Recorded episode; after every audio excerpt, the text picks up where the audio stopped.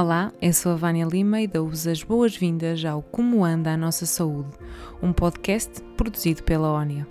Aqui falamos do presente e do futuro e do papel que a comunicação desempenha na saúde.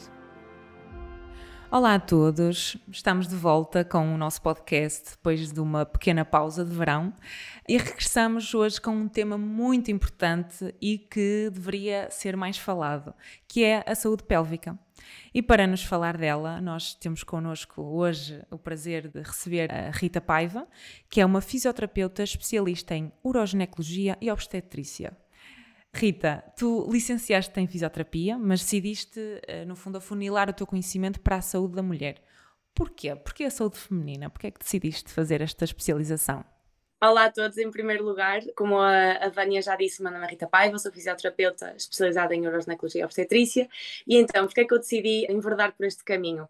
Bem, eu quando terminei fisioterapia, a minha ideia era seguir a área desportiva, no entanto, nós só quando saímos da universidade e começamos, entre aspas, a meter a mão na massa, é que começamos a perceber se realmente é o que nós queremos para nós ou não, então eu tive um bocadinho um choque de realidade há uns anos atrás e percebi que precisava de explorar outras áreas e descobrir efetivamente qual era o meu propósito a nível profissional. Por coincidências da vida, deparei-me com uma oportunidade para trabalhar na área da saúde da mulher e dei uma oportunidade, certo? Uh, comecei a realizar formações na área e apaixonei-me pelo mundo da ginecologia e pronto, basicamente foi isso. Também é verdade que considero que a nível social e de saúde, se fazemos uma análise retrospectiva, percebemos que a área da saúde na mulher está muito pouco explorada, não só no âmbito da saúde pélvica, mas também de forma geral, não é? O nosso atendimento está um bocadinho carente neste, neste aspecto. Também se fazemos uma análise retrospectiva a nível da investigação que foi realizada na área da saúde até agora, conseguimos perceber que a investigação foi feita maioritariamente em homens, então efetivamente ainda existe uma carência muito grande sobre quais as necessidades na mulher, não só na, na saúde pélvica, mas também noutros aspectos.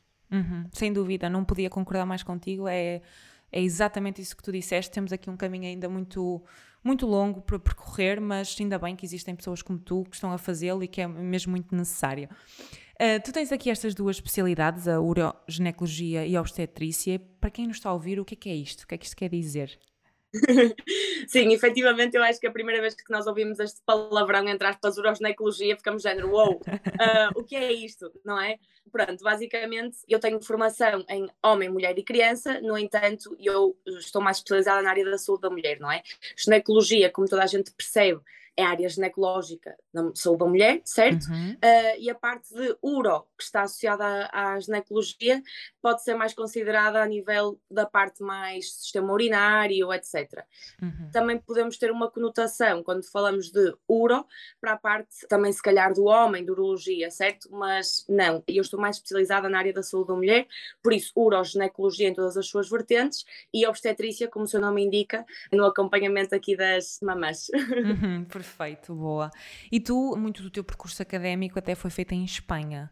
Eh, tu sentes que Portugal está preparado ou não para formar nesta questão da saúde pélvica, para ensinar? Primeiro, eu fiz a minha formação toda a nível de especialização em Espanha, por coincidências da vida. Eu trabalhei em Espanha desde 2016 até 2022 e, portanto, decidi realizar lá a minha especialização. Uhum. Ao começar a realizar a formação nesta área em Espanha, comecei a perceber, se calhar, as necessidades que Portugal também tem neste sentido. Considero que eles estão um bocadinho mais à frente que nós. Também a nível social, a mentalidade é um bocadinho mais aberta que a nossa, não é? O que faz com que estejam mais à vontade para debater estes temas, porque também são temas um bocadinho íntimos, certo? Sim. Por isso também tem que haver uma parte social e mental que esteja predisposta para isso. No entanto, a partir do momento que eu comecei a trabalhar também em Portugal, porque houve uma altura da minha vida que estive a trabalhar em paralelo entre ambos os países, considero que Portugal está muito preparado para aprender sobre este, este tema. Considero que temos profissionais ótimos em Portugal que consigam trabalhar eh, esta área, ok? Tenho colegas que dão formação e que são ótimas naquilo que fazem, por isso considero que temos todas, todas, todas as ferramentas. Uhum. No entanto, o que eu noto a nível de prática clínica como profissional a tratar pacientes, porque eu também dou formação nesta área, mas estou agora a falar desde uma perspectiva de fisioterapeuta no campo, é que eh, eu noto a carência de uma visão mais integrativa sobre este tema e mais holística e não tanto somente centrado na área pélvica. Considero que nós somos um todo, a área da saúde pélvica está em relação com todas as outras esferas, por exemplo, a digestiva, a emocional, a social, etc, etc, etc. Então acho que hum, todas essas vertentes têm que ser uh, trabalhadas. Por isso acho que isto é um bocadinho o next step uhum. que sinto que o nosso país tem que dar quando trata esta área. Mas sim, está preparado, sem dúvida. Sim, boa, isso é interessante. Pois lá está, tu tens estas duas perspectivas, a questão da formação e a questão da prática clínica, de tu enquanto profissional de saúde. Lá está, é o que estavas a dizer, em termos de outros profissionais de saúde, em termos de formação, tu sentes então esta necessidade das pessoas aprenderem mais e fazerem esta formação, mas falta esta questão de ver a saúde pélvica holisticamente, de forma integrada. Sim, vamos esclarecer aqui um bocadinho este ponto. Eu considero que tanto eu como as minhas colegas que dão formação nesta área estão super preparadas, uhum. ou seja, isso ok.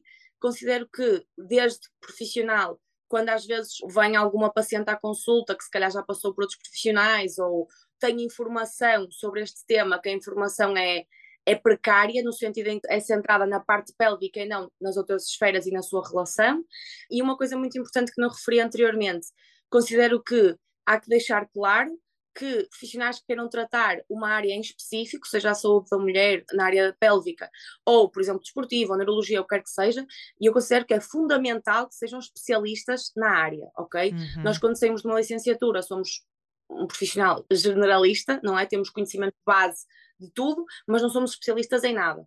Por isso, visto que isto é uma área que afeta muito a componente emocional, à parte de todos os detalhes físicos que temos que ter em atenção, considero que para nos defendermos como profissionais, para melhorar a nossa profissão, a nossa carreira profissional e dar a melhor atenção possível aos nossos pacientes, é imperativo que sejamos todos uh, especialistas. Uhum. Ok? E às vezes sinto que falta um bocadinho essa parte, que se calhar todos queremos trabalhar em todas as áreas, ou trabalhar em tudo, não é? E nos despreocupamos um pouco de sermos, se calhar, os melhores naquilo. Uhum. E então acho que isso é algo que se calhar poderíamos melhorar, mas é um caminho que temos que fazer. Considero que a mudança está a ser muito rápida, desde o ponto de vista de formadora, acho que os profissionais são muito interessados, têm muita vontade para melhorar, por isso só, só tem tudo para, para correr bem. Boa, boa. Sim, é, é porque assim, tendo em conta também o tema que nós estamos a falar da questão da saúde feminina e em especial a saúde pélvica, há aqui muitos estigmas, há aqui muitas mulheres que nunca, em primeiro lugar, não sabem sequer que é uma coisa, não é? A questão da saúde pélvica, não sabem sequer que é um tema, que é uma coisa que tem de ser tratada como nós tratamos tantas outras coisas no nosso corpo. Exatamente. E depois há o estigma, não é? Há o estigma, que isto é uma questão muito íntima e há aqui alguns, algumas vergonhas, há aqui alguns medos e, portanto, essa questão que tu dizes de nós temos que ter profissionais que são especializados vai ter um, impacto direto na forma como as pacientes depois veem a especialidade, não é? Porque eu se é obviamente diferente eu ir a uma profissional como tu, que é especializada, ou ir a um profissional que não é especializado, porque a minha experiência vai ser diferente e a forma como eu sou tratada é diferente. Portanto, o, o que tu dizes da especialização é muito necessário. E, e, em termos de, falando aqui um bocadinho agora na saúde pélvica, o que é que é? O que é que trata a saúde pélvica para as mulheres e, e homens, que isto é uma coisa que é muito relevante para toda a gente saber, o que é que tu fazes, não é? O que é, porque é que é importante? Ok, como o seu nome indica, nós, ou primeiro, os fisioterapeutas, nós somos especializados na função, ok? O nosso principal papel é a função. Então, quando nós falamos da saúde pélvica, o que nós queremos é que a zona, que a área pélvica tenha a melhor função possível, ok? Então, nós podemos abordar primeiro diferentes etapas da vida, vamos falar agora um bocadinho da mulher, desde a menarca, ou seja, a primeira menstruação até à menopausa, passando por todas essas etapas, a adolescência, por exemplo, a gravidez, pós-parto, menopausa, em que o que nós queremos é dar a maior qualidade de vida possível nessas etapas. Por exemplo, numa gravidez, nós queremos que a mulher tenha uma gravidez o mais feliz e com mais qualidade possível, uhum. que não tenha qualquer tipo de dores ou de lesões ou sintomas musculoesqueléticos e da área pélvica, e também queremos prepará-la, obviamente, para o parto, para que o parto seja o melhor possível e, por ordem de ideias, que se recupere o melhor possível no seu pós-parto, não é? Obviamente que muitas vezes as pacientes vêm à consulta no pós-parto com algumas disfunções pélvicas, como por exemplo incontinência urinária, trauma perineal, podem ter passado por uma episiotomia ou por uma cesariana e é imperativo abordar essas, essas cicatrizes e tratá-las, prolapsos também uterinos, que é a descida dos órgãos pélvicos, diástase abdominal, que é aqui a distância entre os retos do abdômen, que também traz algumas consequências e estou a tentar resumir ao máximo, porque senão tinha que dar aqui uma aula de duas horas, não é? Sim, claro. E depois, por exemplo, na menopausa, em que muitas mulheres tendem a abandonar o seu corpo porque consideram que, pronto, agora os estrogénios desceram, o colagênio desceu, se calhar já não têm a oportunidade de ter uma vida sexual com a qualidade que tinha antes, estão mais propícias a ter também, por exemplo, incontinência urinária ou prolapsos, porque a qualidade dos tecidos, por exemplo, a nível muscular, diminui por causa desta alteração hormonal, então nós temos aí um papel muito importante para manter aqui a saúde íntima no seu melhor.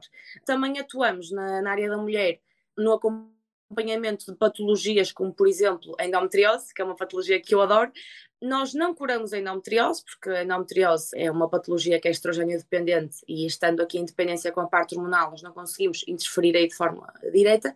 No entanto, como a mesma tem consequências a nível físico, como por exemplo dor menstrual intensa, dor na relação sexual intensa, dor pélvica crónica intensa, alterações a nível uh, vesical, ou seja, a nível urinário da bexiga, e depois também a nível coloproctológico, ou seja, a nível da defecação intestinal, etc., nós conseguimos ajudar a reduzir os sintomas. Visto que muitas vezes estas pacientes podem ser operadas, a nossa intervenção também é muito importante no pré e no pós-operatório destas pacientes. Por esta ordem de ideias, também uma área que eu acho que se fala muito pouco, apesar de já se começar a falar da saúde da mulher, mas este tópico é pouco abordado, é a área oncológica, não é?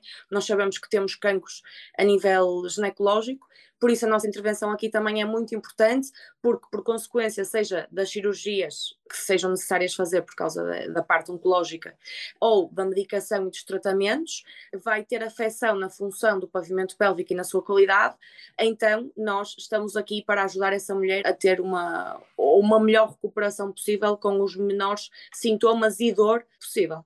É um bocadinho aqui e pronto, e a modo de resumo, na área do homem, nós podemos ajudar, uh, por exemplo, desportistas como ciclistas que estão muito tempo sentados no selim e têm patologias como, por exemplo, a neuralgia do podendo. Podemos também ajudar a nível, lá está, da prostatectomia por um, um cancro da próstata. Podemos também ajudar, lá está, na incontinência urinária, na incontinência fecal e logo em patologias como, por exemplo, a disfunção erétil ou a, a ejaculação precoce. Uhum excelente. Falaste aqui da endometriose, que é inclusive é um tema do teu doutoramento, se não estou em erro. Sim. É, verdade. E a endometriose é uma doença que é preocupante neste sentido, porque é as mulheres muitas vezes acham que uh, as dores que elas têm durante a menstruação, as dores que muitas vezes são incapacitantes e que podem ou não estar relacionadas com endometriose, mas que são normais. E nós temos uma doença que afeta ainda um número significativo de mulheres, mas que é muito pouco conhecida. Porquê é que tu achas que isto acontece? Porquê é que a endometriose é tão ainda tão pouco falada. As mulheres que a têm podem ou não estar diagnosticadas com, que também é um diagnóstico que não é fácil de fazer, não. mas acaba por ser uma jornada também muito solitária, de alguma forma, e muitas mulheres acabam por aguentar certo tipo de dores, se calhar até sem saberem que, por exemplo, uma profissional uh, como tu conseguiria ajudar aqui em, em certos aspectos. Mas porquê é que tu achas que é ainda tão pouco conhecida e tão pouco falada? Em primeiro lugar, quero fazer aqui uma referência sobre a prevalência da endometriose, que é que uma em cada dez mulheres tem endometriose. Ou seja, isto dá-nos a entender que é uma patologia que efetivamente é muito prevalente na população feminina. Uhum. Sobre a sua falta de diagnóstico, eu considero que é uma patologia, entre aspas, recente, não é recente, mas uh, só está agora a ser falada de forma mais aberta, não é? Até parece que está um bocadinho na moda, temos agora o exemplo da Anitta, etc, etc, também Sim. já saiu à luz do dia que, por exemplo, a Marilyn Monroe tinha endometriose, ou seja, há que entender que, obviamente, a área da saúde tem uma evolução constante, certo? A nível de investigação, no tempo, etc. E os profissionais, nós profissionais da área da saúde, sendo fisioterapeutas, médicos, o que quer que seja, uh, temos que estar em constante formação. Se nós pensarmos, há uns tempos atrás, quase todas as meninas, depois da primeira menstruação, iam ao ginecologista e era-lhes receitada a pílula certo? Uhum. Então, isto faz com que haja uma alteração a nível hormonal que nos faz estar, entre aspas, num estado permanente de gravidez para nos impedir da possível gravidez, certo? Uhum. Ao uh, administrar a pílula, estamos aqui a adormecer um bocadinho esta patologia. Então, não conseguimos, se calhar, ter um diagnóstico tão precoce da mesma. Também considero que muitas vezes quando as mulheres vão às urgências ou os ginecologistas ou o que quer que seja e compartem os seus sintomas, é complicado desde um, de uma primeira consulta já pensar que temos endometriose, porque pode ser um episódio de uma menstruação, pode ser uma menstruação dolorosa, perdão, pode ser também uma menstruação dolorosa por outros sintomas, então se calhar é um bocadinho hum, complicado desde o corpo médico, porque também é, obviamente, é uma profissão que os mesmos têm muita pressão, horários complicados, têm uma exigência a nível de objetivos complicada, então estar a prescrever a todas as pessoas ecografia e ressonância, igualmente a nível de custos e gestão de custos na área da saúde, é algo que há que ser ponderado, certo? Por isso é um bocadinho complicado fazer eh, o diagnóstico desta doença desde do princípio. Também existem casos de mulheres que têm um, uma endometriose profunda muito complicada e não têm sintomas, e depois pacientes que se calhar só têm um quiste de endometriose e já têm muitos sintomas, então é aqui um bocadinho complicado. Também há que ver a nível da componente hum, social, que se calhar a mulher antes infravalorava muito sintomas como, por exemplo, a dor com as relações sexuais e a dor menstrual, porque havia uma normalização dos sintomas, ainda continua a haver, infelizmente, menos, mas ainda continua a haver. Portanto, se calhar também não iam ao médico por sentir estes sintomas, não é? Uhum. Então lá está, isto é um bocadinho um conjunto de muitos fatores que nos fazem uh, ter, desde há um tempo para cá, se calhar um subdiagnóstico desta patologia, que agora se está a descobrir que efetivamente é muito prevalente. Esta patologia também devido aos estrogénios, está muito associada, ou pode estar associada também a, a fatores como, por exemplo, o stress, e se nós fazemos uma análise social retrospectiva, nós conseguimos entender que hoje em dia a mulher tem um estilo de vida muito diferente ao que era antigamente, não é? Nós agora queremos ter uma carreira profissional com sucesso, somos quase multitasking porque temos que queremos ter dois trabalhos, não é? O nosso trabalho como se calhar mãe em casa, que também é muito, muito esgotante, e também o nosso trabalho a nível profissional. Claro, aquela questão da jornada dupla que se fala muitas vezes que as mulheres têm. Exatamente. E depois, obviamente, inerente aqui a parte da alimentação, que nós sabemos que hoje em dia nós achamos que estamos a ingerir alimentos que estão super cuidados e muito pouco processados e se calhar não é assim, então hum, considero que este, esta componente também é muito, muito, muito, muito importante no desenvolvimento de patologias como por exemplo a endometriose. Também já houve alguns estudos que referiram que se encontraram células de endometriose num homem, então claro, isto só nos dá aqui a entender que esta parte social social no sentido da alimentação, etc, etc, pode ter aqui intervenção. Na área da fisioterapia, lá está, nós somos uma especialidade, entre aspas, recente, não é? Então a nossa batalha principal, eu acho que é primeiro que haja um bom diagnóstico e uma boa atenção primária às pacientes com os sintomas de endometriose e possível endometriose, para que as mesmas consigam ter um muito bom diagnóstico, porque demora-se muito a ter um bom diagnóstico. Uh, a ecografia é um dos exames que se pode realizar para diagnosticar endometriose, no entanto, nós sabemos que dos melhores exames é a ressonância magnética e se calhar nem todas as pacientes com possível endometriose têm prescrição para uma ressonância, não é? Por isso, lá está, é aqui um conjunto de muitos fatores. E nós temos um papel muito importante porque mesmo que estas pacientes, se calhar, ainda não tenham um diagnóstico definitivo de endometriose, pronto, nós conseguimos ajudar nestes sintomas que elas sentem, como a dor menstrual, a dor com a relação sexual, a dor pélvica, etc., e melhorar aqui a qualidade de vida, porque é algo muito importante. Essas mulheres, quando têm dor, têm muita dor, um, e para mim o principal objetivo é mesmo ajudá-las a ter uma boa, boa qualidade de vida. Em relação ao doutoramento, que me esqueci de responder, lá está, visto que é uma patologia que ainda está muito subdiagnosticada, e eu quis fazer a minha investigação na área da endometriose e validar aqui a intervenção da fisioterapia nesta área, porque considero que nós temos um papel muito, muito importante, até porque mesmo que estas mulheres passem por uma intervenção cirúrgica, não significa que deixarão de ter os sintomas inerentes à endometriose. Então lá está, se nós somos um dos principais agentes que pode intervir na dor e melhorar a qualidade de vida, temos que ser hum, considerados com essa importância, não é? E daí a minha inquietude para fazer a investigação nesta área. Uhum. E, e, por falar nisso também, tu tens um, um, programa de planos personalizados de fisioterapia, que é o Woman Care First. Com este programa, tu o que é que tens sentido? Achas que de facto as pessoas começam a ganhar aqui uma maior consciência para a necessidade da saúde pélvica? Ou ainda temos aqui. Eu sei que ainda temos muito trabalho pela frente, mas o que é que tens sentido nos, nos últimos anos de trabalho? Ok, Woman Care First foi o primeiro nome que eu idealizei um bocadinho para a minha marca pessoal, não é? Agora já sofreu alguma alteração, mas eu quis manter esse nome a nível de proposta de, de tópicos que podemos abordar em consulta, porque acho que é uma parte importante no meu trajeto profissional e gosto do nome, que é basicamente pôr a saúde da mulher em primeiro lugar, não é? Com esses programas, entre aspas, o que eu pretendia fazer a nível do web era elucidar as mulheres para aquilo que nós conseguimos ajudar em consulta e pronto, a resposta tem sido muito, muito boa. Considero que é muito, muito, muito gratificante conseguir perceber que se calhar pessoas que não conseguiam sair de casa há anos isto acontece. Não conseguiam fazer uma simples coisa como ir jantar fora ou sentar-se numa cadeira duas horas seguidas, ou brincar com os filhos, ou ter uma relação sexual normal, não é normal sem dor, atenção, uhum. considero que isso é o, o, principal fruto que eu colho de todo o meu, o meu trabalho como fisioterapeuta nesta área, é efetivamente perceber que, que as mulheres já entendem a importância da fisioterapia, que estão a ter resultados, vivem mais felizes e com menos dores. Por isso acho que efetivamente, tanto eu como as minhas colegas nesta área temos um papel muito, muito importante e sei que todas estamos a fazer um bom trabalho neste sentido e só temos é que, que continuar. Sem dúvida, sem dúvida. E aliás, o teu trabalho também se estende ao Instagram. O teu Instagram é, no fundo, aqui um portal de informações sobre saúde feminina e tu inclusive chegaste também a criar um, um podcast muito interessante. Que balanço é que tu fazes deste teu trabalho, uh, destas experiências tanto no Instagram como o podcast? Que aprendizagens é que tu tens tirado daqui? Ui, uh, já são coisas pessoais, não é?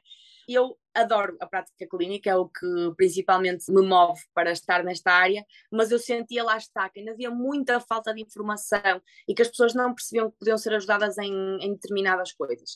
Por isso eu decidi criar um Instagram. E eu acho, se não estou em erro, que eu criei o meu Instagram em 2019, sim, acho que sim, foi, sim, 2019, com um logo muito rebuscado, muito diferente do que eu estou a fazer agora. Isto foi um processo de melhora, mas o objetivo sempre foi o mesmo, que era elucidar as mulheres sobre a área da saúde da mulher, sobre aquilo que nós podemos aportar como profissionais e como podemos ajudá-las, a importância da saúde pélvica, a importância da saúde íntima e desmistificar aqui coisas que muitas vezes são consideradas normais e que não são normais.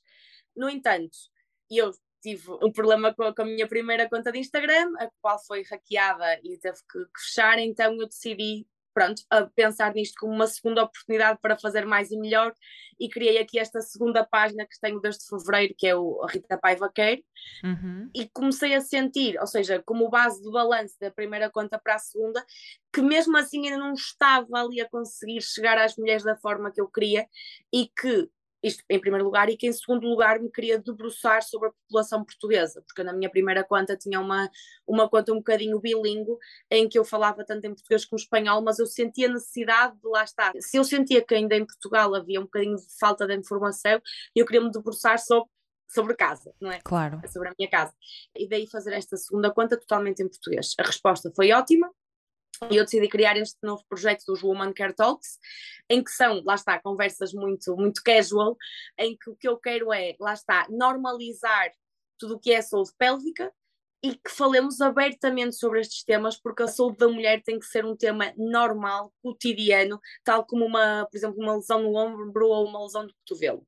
E a resposta tem sido mesmo excelente a procura também tem sido muito boa e acho que o que eu mais noto é que as, as mulheres estão a sentir uma sensação de apoio, que era o que eu queria, em que já não se sentem sozinhas muitas vezes na luta interior que elas têm com alguns sintomas, como por exemplo as perdas de urina, etc., ou endometriose mesmo por isso isso é muito, muito, muito gratificante.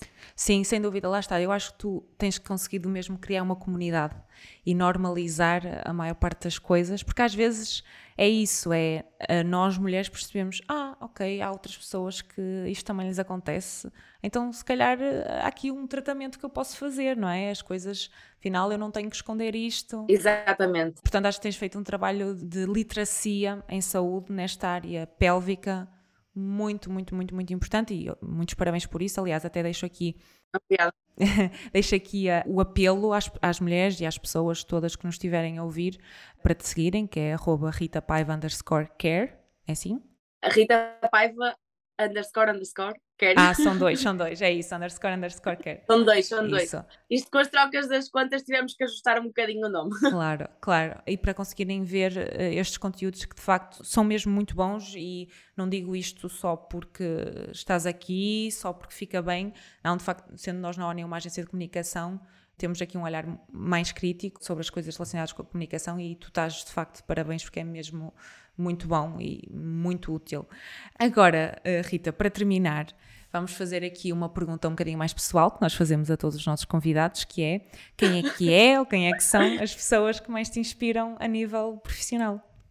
Ok, então, a pessoa que mais me inspira a nível profissional, e daí eu queria ter seguido esta área da saúde, é sem dúvida a minha mãe. A minha mãe acho que está a conseguir também ter aqui um papel muito importante no que é a saúde portuguesa. Não quero se calhar estar muito a falar porque não sei se ela me dá autorização, uhum. mas pronto, ela tem assim um, uma posição um bocadinho importante na área da saúde e sem dúvida desde pequena sempre foi o meu exemplo, o meu exemplo para tentar ser o melhor que eu conseguir em todas as áreas. Eu também fui atleta 20 anos de alta competição e então, pronto, sempre foi aquela inspiração e aquela força de dizer não, tu consegues, mesmo nos momentos de mais de mais dificuldade e continua a ser.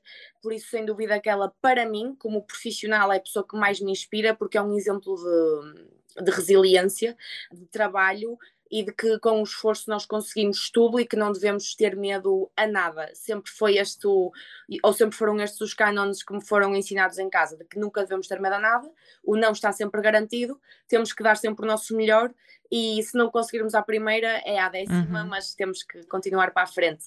Por isso ela é mesmo, mesmo, mesmo a pessoa que mais me inspira todos os dias e com quem eu mais partilho as minhas inquietudes profissionais e com quem eu peço mais apoio. Uhum. Também tive um pequeno grande descobrimento este ano com um colega de trabalho que é neste momento dos meus melhores amigos, que é o Marcelo Pereira, que também me tem dado muita força e muitas oportunidades para conseguir trazer um, a área da saúde pélvica como eu queria e quero fazer em Portugal, por isso estou-lhe imensamente e eternamente grata pelas oportunidades que me está a dar neste momento para eu conseguir cumprir os meus objetivos. E pronto, e basicamente também posso fazer referência ao meu avô, porque mesmo que não seja da área da saúde, é uma pessoa que a nível profissional também fez um, um percurso brilhante e me serve mesmo como exemplo para esta questão da, da resiliência, que é, que é importantíssima. Olha, excelente, perfeito, ótimas inspirações. É muito bom, principalmente no caso da tua mãe, teres uma inspiração assim tão próxima e que, e que te ajuda tanto. Rita, adorei falar contigo, gostei imenso de gravar este, este episódio. Obrigada também. Acho que hum, quem nos está a ouvir conseguirá tirar aqui coisas muito importantes e reforço esta questão de, de, seguirem a Rita no Instagram, de verem os conteúdos que ela faz, porque são coisas que dão muito trabalho. Isto é uma, não é a, a profissão dela diretamente, é um, um, um extra que ela faz e que tem muito valor e que de facto merece, merece esse reconhecimento. Uh, muito obrigada, Rita. Obrigada eu pela oportunidade. e espero por mais conversas. e assim terminamos o nosso episódio. Partilhem com os vossos colegas e amigos e sigam a ONIA nas redes sociais. Se tiverem sugestões de convidados, basta enviarem e-mail com a vossa sugestão para hello.onia.pt. Obrigada e até daqui a 15 dias.